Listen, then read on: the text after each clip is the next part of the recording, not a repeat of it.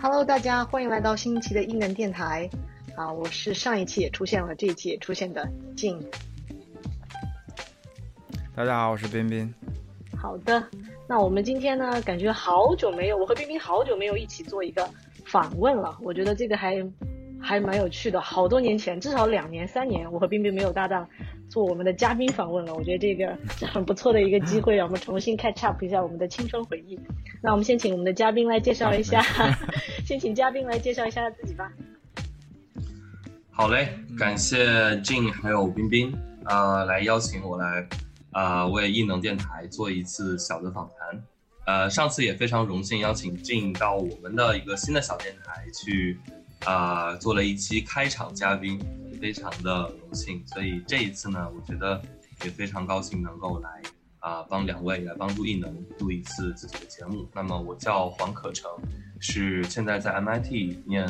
呃，建筑还有城市研究，同时也在申请啊计算机的双学位。呃，目前正在因为疫情的原因 gap year，在国内在进行一些创业的尝试，所以也非常高兴在这个电台接到大家。哦，我们今天终于，我们我们 MIT 的经历史好像一直是空白的，我们现在终于有一个可以填笔这填补这个历史，填补了空白，填补了空白，我们异能有没有越来越高端了啊？然后我们可成虽然说现在 在 MIT，但是可成之前的经历也给大家讲一讲。你是本科是哪儿的？对，然后你的实习经历。好呀好呀，那我简单讲一下吧。呃，我本身是武汉人，然后是老家在黄冈。呃，本科的时候呢是在黄冈，是那个是那个黄冈吗？对，我透露一下，我就是在那个。也不叫举世闻名，或者叫臭名昭著的那个 那个黄冈中学里出生长大，也在那里念完了初中、高中，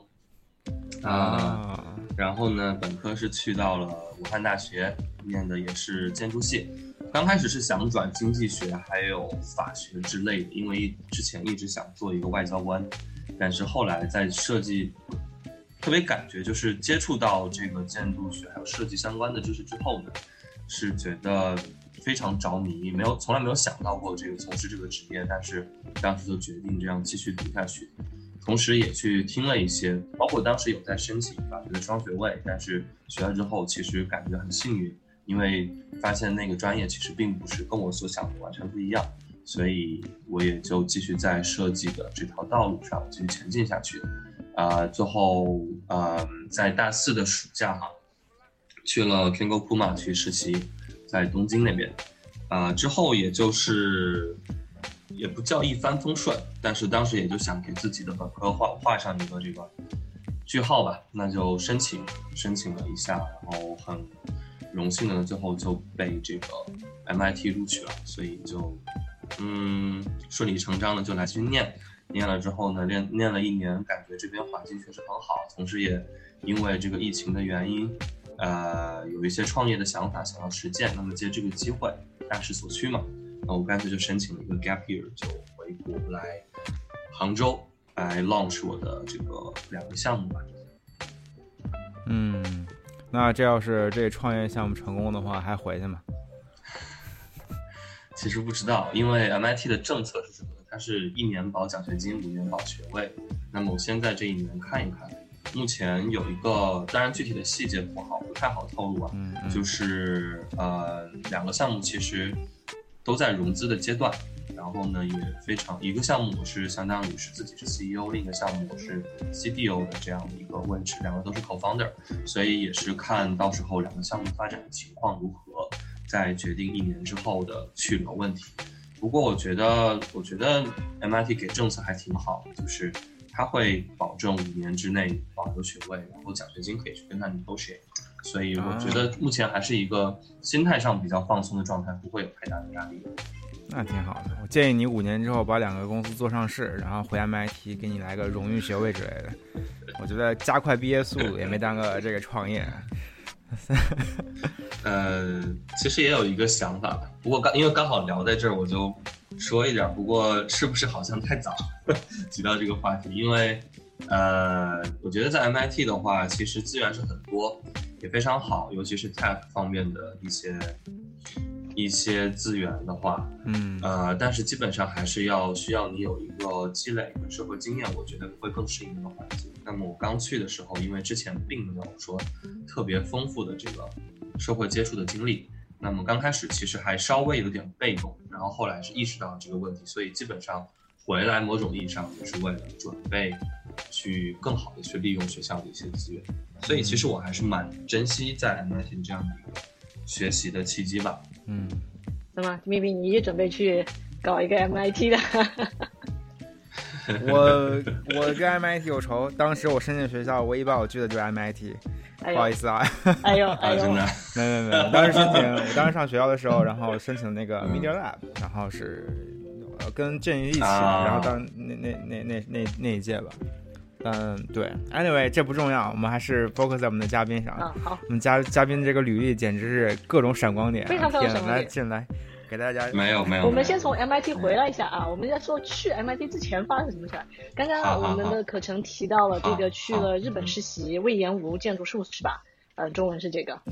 对，那你是可以给大家分享一下吗？对这个经历嘛？因为我个人其实是对于魏延吴这个人是很很有兴趣的，虽然他是搞建筑的，但是我相信我们广大的很多的设计朋友们、同学们，其实对这个都很有兴趣。所以你可以跟我们讲一下你是嗯怎么申请到这个日本的实习，中间的过程是什么样的？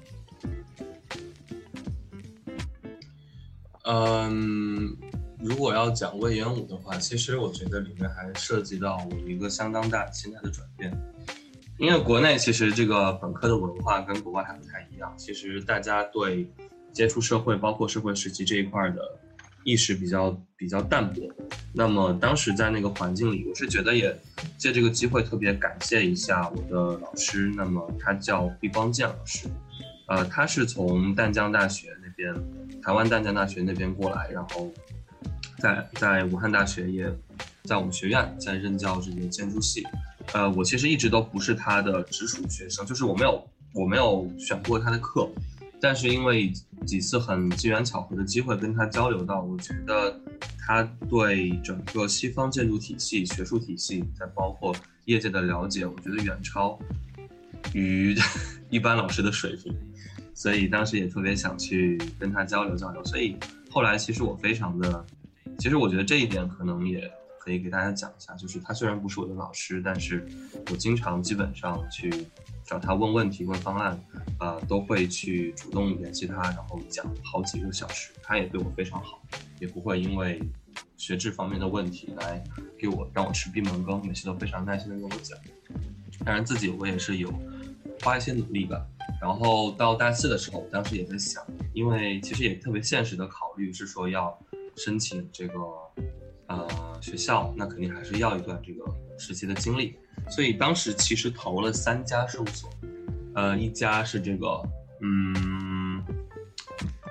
于甜甜 DNA 在北京的一家清华的一个校友，然后也是 GSD 毕业的。然后另一家呢是日本，也是日本的那个 Fujimoto，呃，藤本壮介。第三家就是这个 Kengo Kuma 魏延武建筑都市事务所。当时其实呃，另外两家已经给我发了这个 offer，但是后来我有一次跟我导师，就是刚才那位台湾老师聊天的时候，我就说我申请了几家，然后他说你申请了哪几家？他说了，他说哎，刚好我跟魏延武是好朋友啊，那你如果真想去，我帮你，我帮你说一说。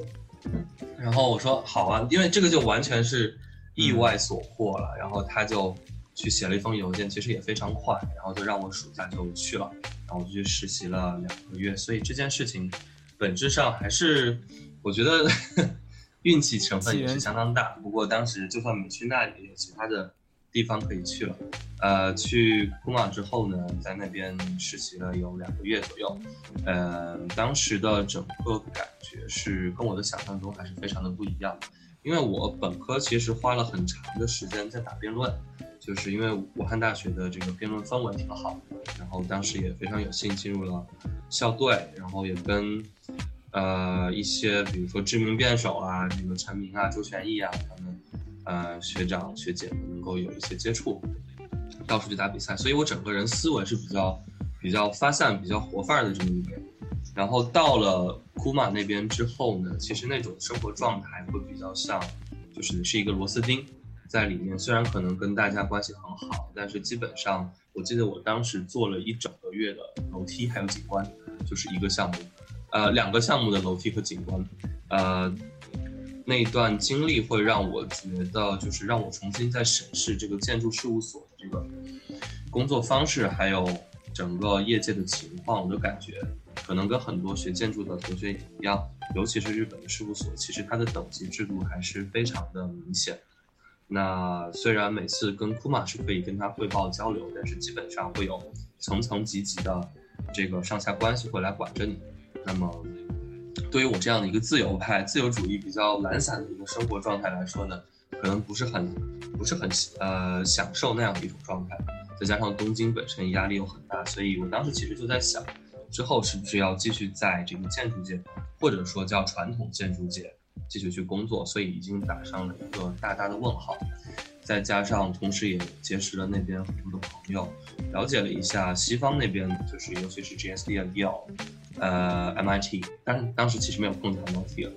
就是这些学长姐他们的对建筑学的一些思考，其实我觉得很明显的分成两派。那么一派呢是，呃，还是想在原来这个。传统的建筑界继续去做这些设计相关，城市设计也好，景观也好，建筑也好。另一派会更多的去往 tech 或者往更宏观的、往更应用驱动的那一种方向去走。所以当时我在申请的时候呢，我发现其实这个方向我还挺感兴趣的。那么在申请的时候，尤其表达了我对这一方面的兴趣，所以这也是也算是那次的一次意外的收获吧。嗯，其实当时也算机缘巧合。如果我被 G，如果说我当时选择去 GSD 的话，呃，那可能我还是继续在做传统设计行业，或者说设计项目比较多一点。但是进了 MIT 之后，我觉得相对来说，啊，Tech 方面还有 Startup 方面的氛围会更浓厚一点。所以刚好这个也跟我原本的。精神蛮契合的，所以也就自然而然的，某种上也是，某种意义上也是自然而然的走上了这个，呃，创业的不归路吧。扯的有点多啊，不好意思，已经没有再就喜欢你这这种喜欢发散的朋友的嘉宾，我们的主播任务就非常的轻松，主要是引导嘉宾说话。哎，我想问一下，你刚才说这个。MIT 的这个技术氛围非常浓厚，那这个技术跟建筑学它是怎么怎么联系在一起呢？就是你们是怎么把这个技术融合到这个建筑里面的？啊，其实是这样，就是看你对建筑这件事情怎么去理解。它英文是 architecture 嘛，它其实某种意义上在原意里面，它可以引申到很多层面的东西。其实你说到整个系统，它也是一个 architecture 的东西。那么其实某种意义上在讲 HCI 人机交互等等的这些，包括可穿戴设备，因为它也涉及到一个空间化 specialization 的一件事情。这里面其实都是有建筑可以介入的空间，因为建筑。如果你说建筑本体论四大之一、四大四大本体之一的话，那其实有一个元素非常重要，叫空间。怎么样去处理空间，还有建立系统这样的一件事情。所以，我觉得 MIT 这个氛围比较浓厚，其实也是因为可能 HCI 相关的做的人比较多，然后做参数化的，包括做这个机器人的人比较多。那么，MIT 的建筑系作为其中的一个。学院，那么它学就一个一个系吧，一个学系，它其实是有很多跟其他的这个学院相合作，然后选课的这种种机会。因为我知道，像很多学校其实选课并没有说那么自由，你必须要选本学院的课。那其实 MIT 的话，你还是有很多的机会去选其他的课，也不会呃给你加太多的限制。其实包括我在选这个，因为现在其实。也在申请那个计算机的那个双硕士嘛，其实就是也是得益于 MIT 这样的一个比较自由，因为学生比较少，所以给学生的优惠比较好这样一个氛围。那么你去跟这个学校的教务处去说去聊，那么你谈到这方面的想法，他就会推荐说你可以去呃修计算机系啊，就 Computer Science 相关的多少学分的课。然后最后的 thesis 两边共同完成，当然也是要求你有一定的这个学术上的积累。那么在最后的这个 thesis 能够，呃，两边各找一个 advisor，然后做一个交叉跨学科性的这样的一个研究。那么最后就是可以拿到这个两个学位。所以我觉得，可能真正得益于，我觉得教学规模非常重要。就是 MIT 的建筑系其实相对于很多其他的学校算是比较小。那么在这里面，其实大家的社交圈子不可能只限于建筑系或者哪个学科本身的哪几个人，还是会认识更多的人，包括商学院，包括其他的纯工科更硬核的那些系。啊，然后大家一起去聊、去探讨。其实，我觉得人的思路会特别，相当程度上被打开吧。嗯，首先，我觉得想去做某件事情，先去接触它的圈子会比较重。啊，你然然后你像其实有的建筑系很大，或者设计系规模很大的那种，大家因为因为这个路径依赖，或者说大家本身话题比较相近，很可能就是设计学做建筑的朋友聚在一起天聊天约。那么其实。可能会让你在这个圈子里面深耕的更深，但是不太会去太着重去发展其他的方面。那这可能是各个学校特色不同的地方，其实也不存在优劣之说。那我觉得这种开放的这种教育环境还是非常有意义的。因为我在 CMU 的时候，我们系我们学校也有一个建筑系，然后呢，特别神奇的是，这个很多建筑系的朋友。总是都修了一个 HCI 的双学位，因为在 CMU 本科的 HCI 是没有专门的学位的，是必须是主修一个学位，然后同时辅修 HCI 的学位。然后很多建筑系的朋友都来修，然后我也不知道是这个，其实建筑系对你们来说是不是也也是某种程度的一种人跟环境的一种交互？然后随着现在技术发展越来越多，比如说各种新的材料啊，或者新的这种 interaction 啊，是不是这种东西也是？可以 integrate 或者嗯，怎么说呢？植入到这个环境里面的。所以说，相当一部分，如果能够了解这种人机交互的一些原理，或者是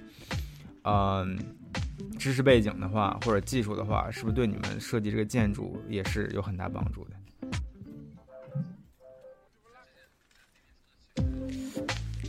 嗯，我觉得这件，我觉得冰冰说的其实其实非常对。那这个问题，我觉得可以从两方面来讲。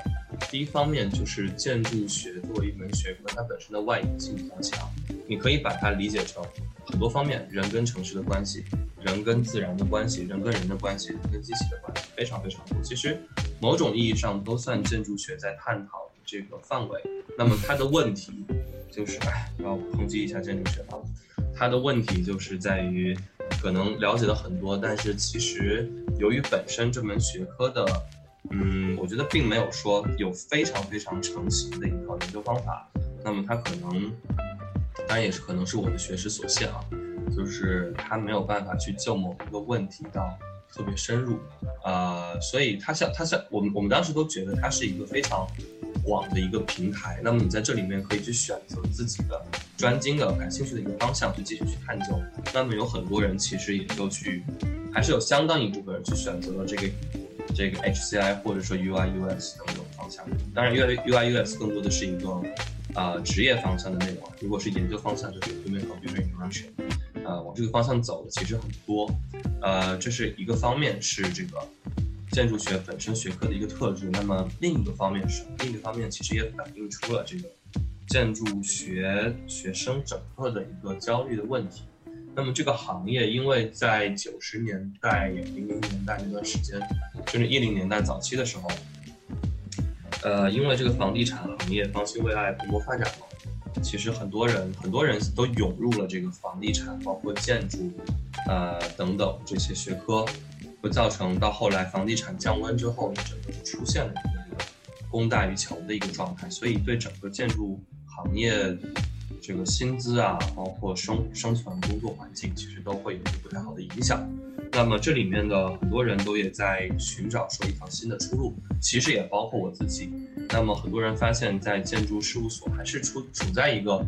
不管设计院也好，事务所也好，还是大公司也好，都是处在一个嗯比较传统或者说落后的这个工作模式里面去，很多人就会去往其他的互联网去投向更多的目目光吧。那么 HCI 其实是一个算是一个我们建筑系的一个捷径，所以也有很多的人去研究这方面的内容。所以呃，这是从行业角度来讲，为什么会有很多人做这样的一个选择。嗯，对，就这两方面的原因。我觉得你解答了一个我很久以来的一个疑问。从动机上，这个互联网行业好像更有利可图或者更有前途，从这个行业的相关性上，是，然后建筑也更容易转到这个人际交互方面。嗯，难怪，这就可以理解了。那么我们刚刚说了那么多，我觉得个人觉得，其实每个行业都有每个行业的槽点，你知道吗？就刚刚说，刚刚说哇，建筑学的人到 HCL 了，我觉得 HCL 槽点那么多，然后大家都在寻找槽点。但 anyway，我们回到我们的 MIT 的生活上来，就是你刚刚说你有两个硕士，就是要准备学习两个硕士，然后我知道这个可成的这个。嗯，就是 schedule 是非常非常忙碌的，然后你是怎么样去 handle 这种你的很忙碌的一种生活？就怎么样去平衡两个硕士也好，你还有自己的嗯这个创业也好，你有什么心得可以给大家分享一下？呃，我其实觉得也是也是被逼迫的吧，就是我觉得 MIT 有一点，你可以把它看作一个双刃剑，就是大家都无比的忙碌。无比无比的忙碌，就是我觉得我在里面算是一个非常闲散，因为像我在国内其实就是闲散惯了，那么本科也没有说定计划这种习惯，有什么事儿，平时休息休息来了挡不住了就刷夜班，然后就习惯这种模式。但是到 MIT 之后发现，到处是，尤其是刚去的时候，觉得到处是机会，到处是资源，那么大家也都是这样的心态。所以每个人其实，其实每个人都会拼命往里往自己的 schedule 里面塞东西。其实本科生会比我们更忙，我有时候觉得。那么在安排的过程中，就会发现，哎呀，事情太多，就开始出现一些意外状况，经常就忘事儿。然后呢，或者时间安安排不过来，那么开始就会有意识的需要去调整，就是调整这个时间。就在其实我也用的非常传统的一个方式，也就是 Google Calendar。但是这就是说，怎么样把，呃，每天的时间可以规划的更细、更精准、更精准。我现在慢慢也习惯这样的一个模式了，但是有的时候还是会觉得说，呃，可能对人的生活来说压力会比较大。可能 Google Calendar 本身也有也有它的一些问题，没有很好的解决这个用户的痛点。现在讲话都是这种风格，所以 现在就是都是都是被 Jin 教的。天天教我们这些用户痛点、用户调研什么的，然后，所以所以时间安排上，我我觉得这这个某种意义上是 MIT 一门必修的功课，因为大家时间都太忙，所以每次我当时也非常惊讶，到了这个环境之后，发现怎么就是我本身还是一个这个本科还是谈过几次恋爱，但是到 MIT 一年多一年的时间，我完全没有任何时间，好像大家都没有档期。有这样的一种感觉，因为大家事业心。下个月三号到五号啊，我有两天的时间，我们可以谈个恋爱，然后预约一下，放到你的 calendar 上。MIT 都这么谈恋爱了是吧？嗯。比如说 dating，他说，哎，这周，比如说你这周什么时候有时间啊？你呃，我周末周周天的晚上十点到十二点，或者说下午四点到五点有时间。然后我说，哎，不对，那个时候我有个实验。凑来凑去，凑来凑去，就变成了哎，我们要不我们中午就随便找个在那个食堂吃个饭吧，然后就聊了三十分钟，就这种。其实其实，哎呀，挺难的，挺难的。对，我当时的感觉很明显，我觉得我我自己的感觉，因为本身呃事业心比较强一点，那么在武大的时候，在本科的时候，我觉得。大家闲聊扯淡是正常的，那谁跟我聊事业、聊理想？哎，我说这人是我的真朋友，我要我要真的跟他当兄弟。然后到 MIT 之后呢，就是每天聊，哎，你的 project 怎么样？你 research 怎么样？paper 写的怎么样？这个明天我们一起搞 startup，我们参加 hackathon 吧。然后突然这个时候跟你愿意去闲聊，聊一些乱七八糟的事儿，你觉得哎，这个人是我的真朋友，你知道？完全反过来，完全反过来。哎，我其实有另外一个好奇的地方，就是你看，可成是又在国内本科学习了，又去日本实习过，也体验过日本的生活了，然后也在美国生活过了。你觉得这三个国家的感觉是是怎么样的？作为一个年轻人，作为一个后浪来看这个事儿。嗨，我已经不是后浪，我觉得，我觉得有句话说的很对，当你开始在思考自己是前浪还是后浪的时候。你就已经是浅浪。我最近常在思考这个问题，所以 我觉得我大概。那我跟 Jin 都已经是沙滩了。嗯，这几个国家，在这几个国家的感觉啊，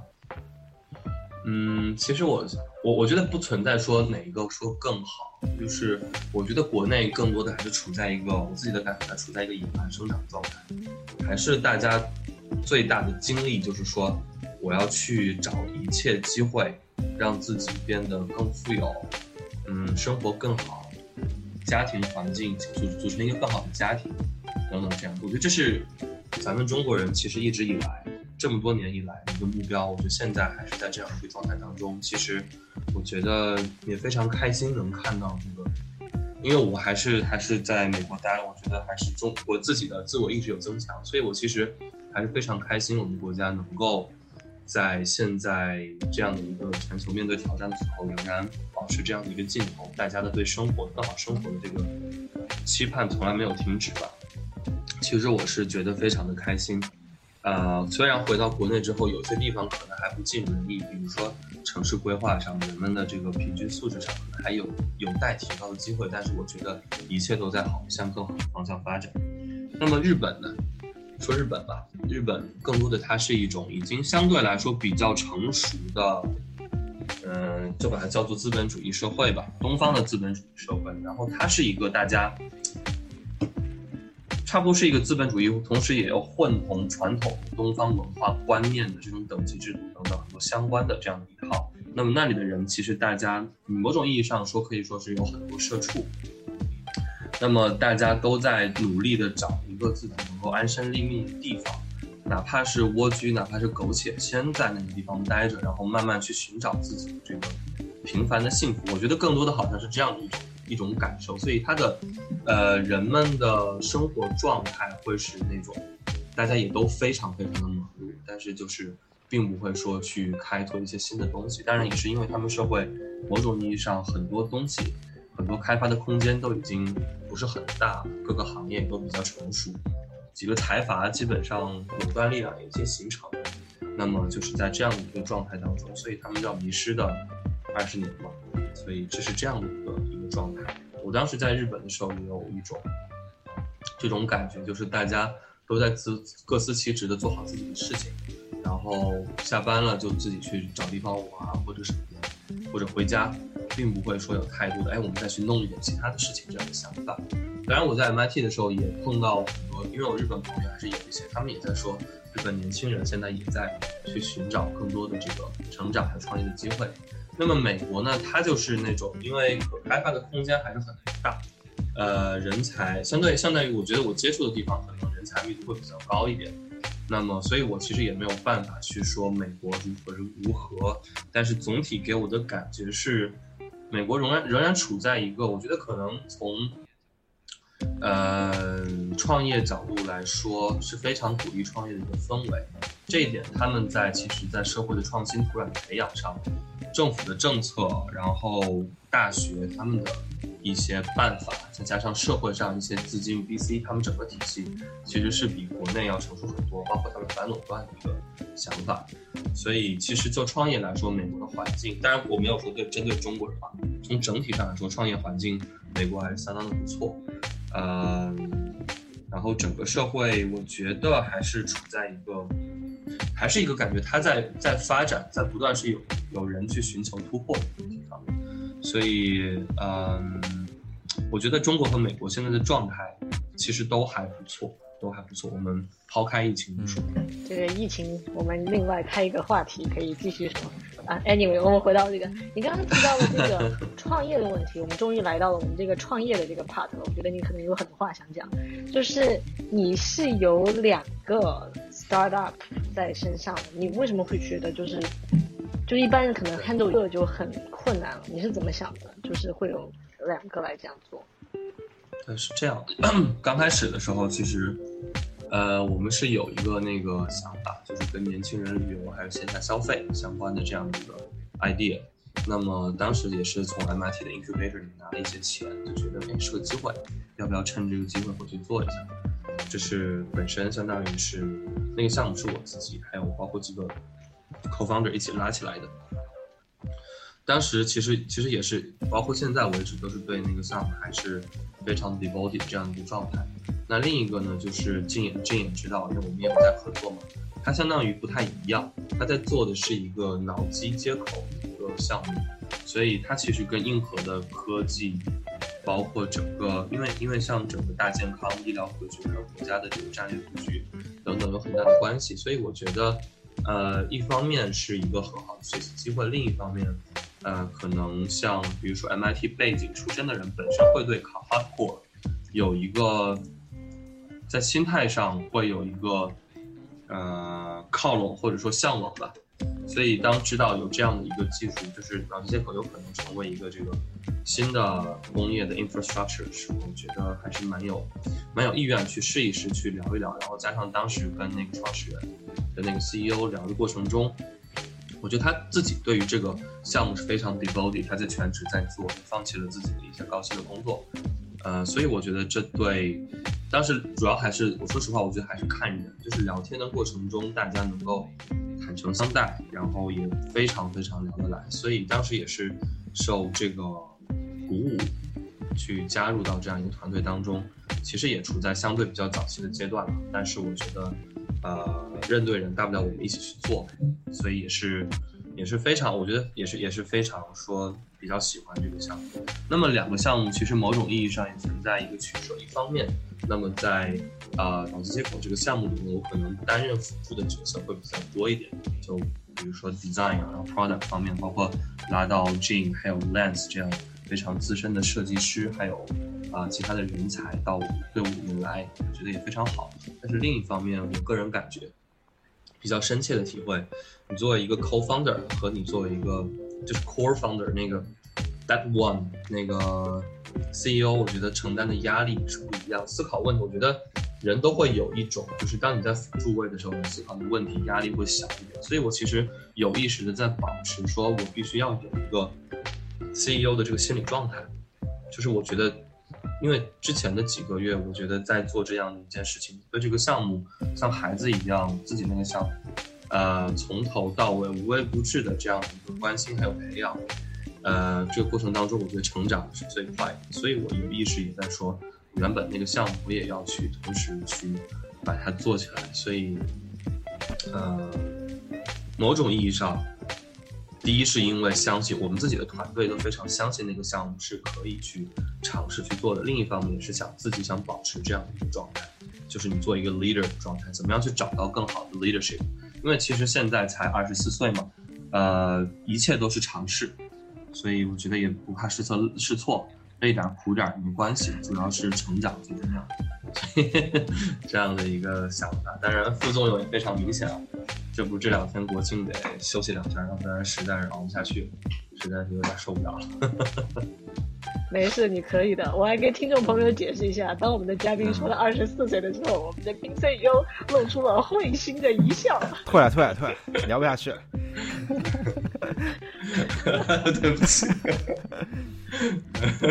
没有没有，这二十四岁，你有什么想法？二十四岁真的是一个非常嗯黄金的年龄，而且我觉得二十四岁你就有这么多这么丰富的经历，我觉得的确对你之后的成长会很有帮助的。像不像一个过来人说的话？我曾经对一个十九岁的创业者也说过同样的，然后我当时也是会心一笑。对，哎，我说你看起来好成熟，你今年是？二十四、二十五吗？我十九岁。我说那你确实也太老成了一点，太可怕了。所以当那个之后，我就开始在思考，我到底是前浪还是后浪的这个问题。然后就意识到自己是一个前浪。创业嘛，也不分这个前浪后浪。我觉得看谁折腾的比较比较折腾更浪。我觉得你还是挺厉害的，对，挺厉害。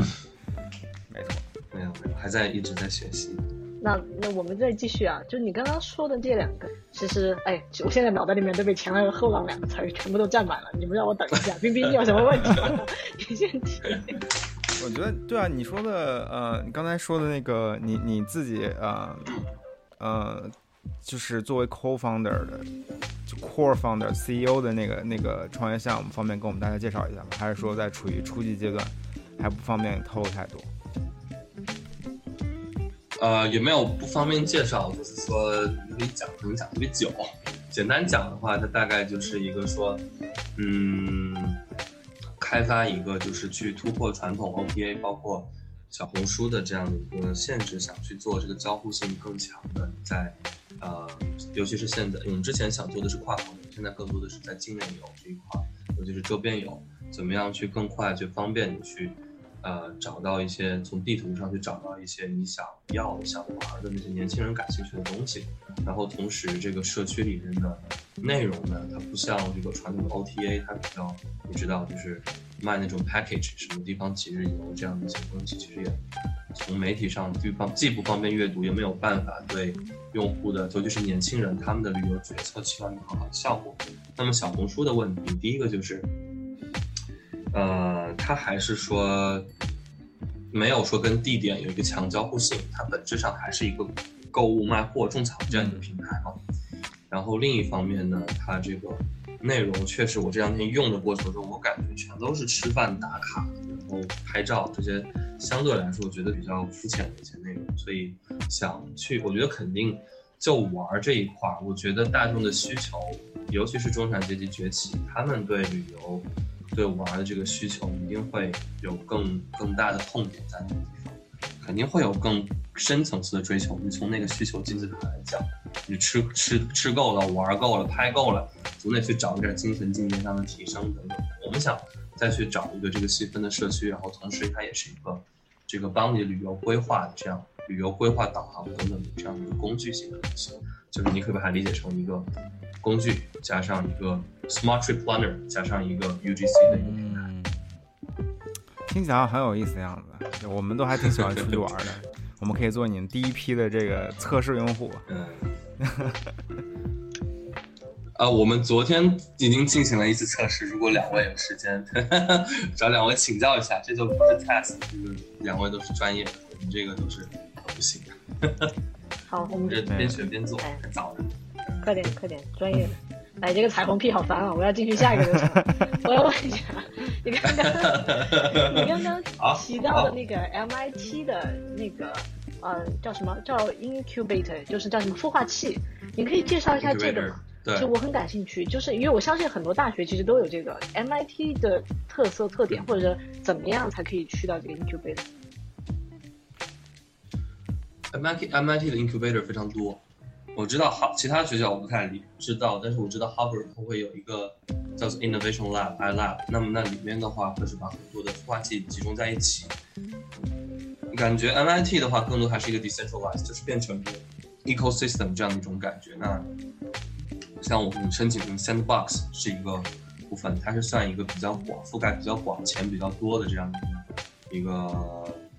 Incubator，然后其他的像 Design X，Design X，然后它是在这个建筑学院旗下，主要投这个 PropTech 相关的一些东西。然后呢，包括 Sloan 那边有一百 K，然后多少 K，反正多少 K 的那种。呃，这是一个偏就是 business model，是 business 它赚钱的这一块。那么另一个呢，就是还有一个叫做 Ideas，它更多就是偏重 social impact。那么就是 social impact，更多的就是让一些偏公益的这样的一个性质的一个孵化器，所以各个孵化器我觉得定位会不太一样，然后呢，就会说也青睐不同的项目吧。我觉得可能就是找到自己针对的那样的一个项目，比较适合的那个项目，那么去投就好。然后它可能还会有一些面试啊、提交资料等等，其实也是非常繁琐的一个过程。它某种意义上也是帮助这个。早期项目在起步的时候，他给你配备一些资金，配备一些这个 mentor 一些导师，来帮你去做一些创业初期的辅导。但是，说实话，我的感觉还是在现实生长生活中、现实市场中打拼，其实成长的会更快。所以也是为什么说我要回到国内，然后去跟投资人，包括现在已经在接触一些投资人。我觉得这个成长过程还是校园里的这种。类似于寓教于乐性质的东西还不太一样。对，我觉得在我当时在 CMU 上学的时候，然后其实学校也有类似的这种，它应该不是孵化器，应该是学校啊有一个专门的基金，就是相当于一般是学老师或者 PhD 的学生，或者说你某某项研究，然后你想说把这个东西作为一个创业项目去做，然后你可以向学校去申请这笔资金。然后这笔资金呢，基本上就是说白给你之后呢，但是它学校会占一，就占你整个 startup 的一个一些比例，股份上的比例，一些原始股吧。然后觉得学校也是在，嗯也是类似于一个 VC 的一个一个角色在，但是同时呢，主要是为了帮助这些学生跟老师去做创业。然后呢，如果说这个东西成了，然后啊、呃老师就可以接着去，这些人就可以接着去啊、融下轮的投资，从外面 VC 去融这些钱，然后其实对学校来说也是一个很大的收益。然后呢，其实我我听说过一些成功的例子，像我们之前的一个老师，就是从以以此为一个他的路径吧，然后慢慢的把它做的一个产品，然后给啊、做大了，然后给卖出去了，最后呢自己财务自由了，然后学校也赚了一笔，皆大欢喜，然后自己接着回来教书。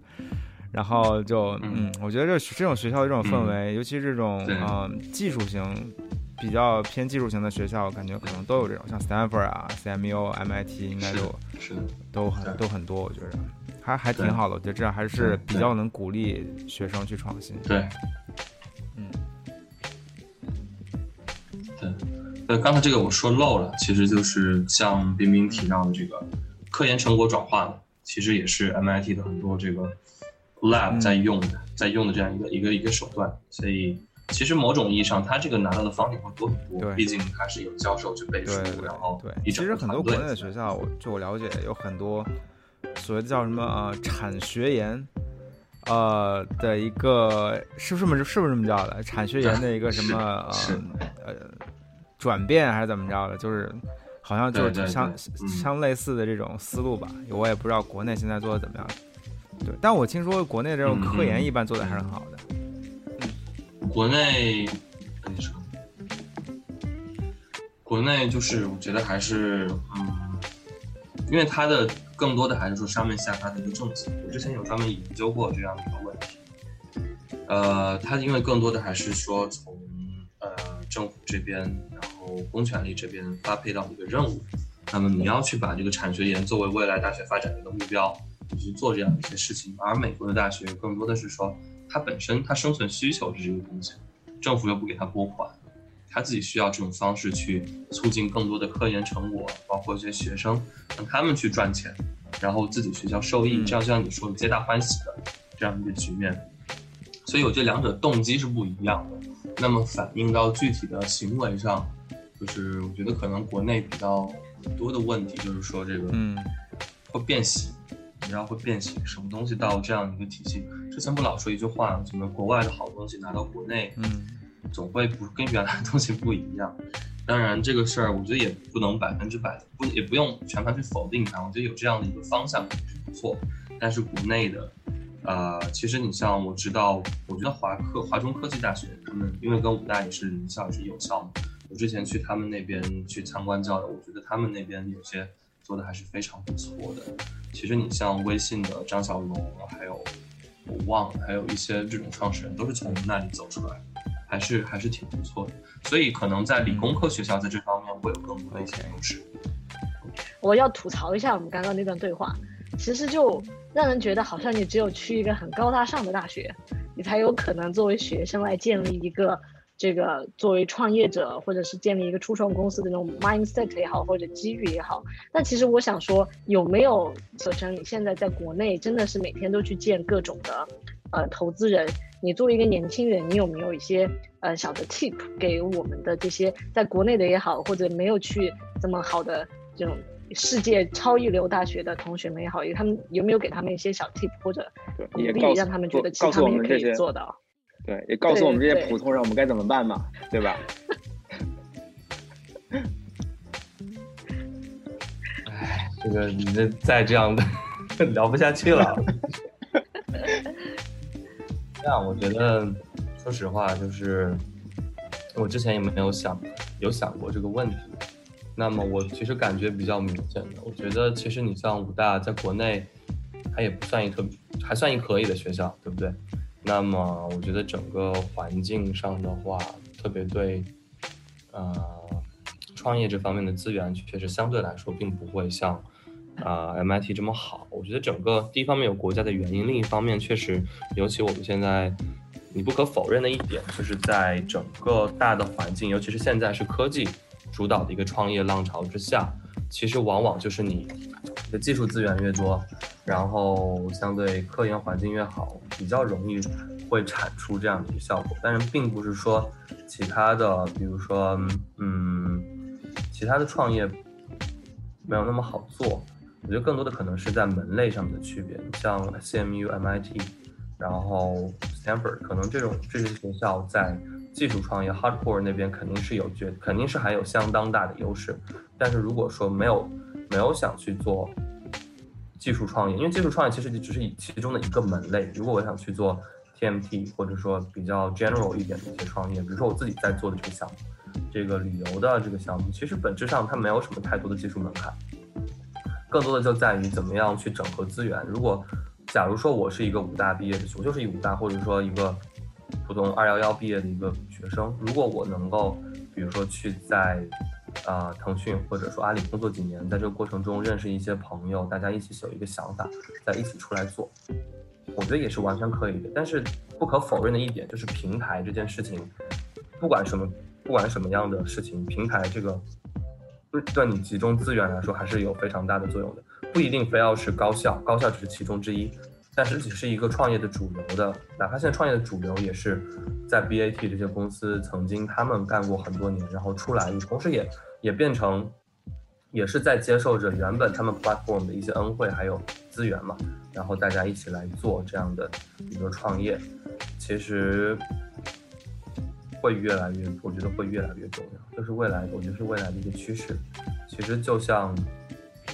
呃，之后可能没有好的平台资源的人，创业者永远会存在，但是可能会在之后会越来越示威，这是我的一个。一个判断，至少在最近的这一段时间，在仍然科技创业方兴未艾，而且整个科技发展速度越来越快的过程中，这个商业创，因为也是跟很多 VC 聊，其实从模式创业上来说，当你没有一个特别坚实的科技技术壁垒的时候，其实是越来越难的。那么这些大公司看到你有一个比较好的模式，他马上可以去学，甚至去，他不用去买了，自己拿一个团队来做一个一样的东西，你都没有他做得好，这就是。我觉得是在国内创业会一个很大的挑战，就是怎么样去面对这些巨头。我觉得你分析的非常到位，但我觉得有一个更有兴趣的问题。其实通过这将近一个小时的聊天呢，我觉得可成是一个非常善于思考的人。然后聊出来之后呢，我经常会听到说啊，我也想过这个问题。我觉得呢，啊，然后我觉得你说话呢就非常有一种看问题非常有一种大局观的感觉。然后很多事情你也会去。想很多事情，其实我不是我不是在捧你哦，我是认真的在说这个事情。其实我很好奇的一个点就是说，作为一个二十四岁的一个年轻人，我觉得有这种有这种思考的这种，呃，怎么说呢？习惯，我觉得非常难得。有有一种，不过不仅是一种大局观，而且是一种特别会特别带有批判性的思考，会思考某些问题，去发现这个问题。其实我觉得特别好奇，我觉得也是对听众最有。最有帮助的一点就是你是怎么成为这样子？你是怎么去培养这种思考能力？就是你的一些什么样的经历让你有这种能力？其实我特别好奇这一点。嗯，我觉得可能这个个人特异性会比较强一点。就是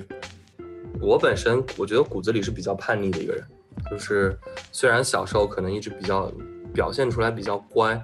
但是我记得当时在高中的时候，因为那个时候你知道，大家写作文都是，啊，大家八股文嘛，就是那么一些一些话，然后弄一些我觉得挺无聊的一些事儿，写来写去的。我当时的作文老得不到高分，但是那个时候我觉得我自己肚子也没什么货了，也其实也没有那么爱看书，但是当时就看那些看那些唐宋八大家，喜欢看那些东西，就觉得哎，这些里面内容发人深省的，这个特别好。然后当时其实就大家都在朝那个方向去，去写，去追求那些文词，追求那些比较容易得分点的时候，我自己会有去想，怎么样才是好文章？就是从作文这个地方开始思考。我老是想，就后来就想办法把自己一些想法写进去。当然这就导致一个结果，就是整个高中的语文课我都不是很开心。当中，嗯。所以其实我也不，我觉得这种这种这种教育可能也不是我太喜欢的教育。但是到本科之后，所以也也蛮感谢我的母校那个武汉大学，呃，我觉得武大有一点比较好，就是它还是相对来说比较自由的一个氛围，学生社团社团的活动也特别多。当时其实我有有意识去参加一些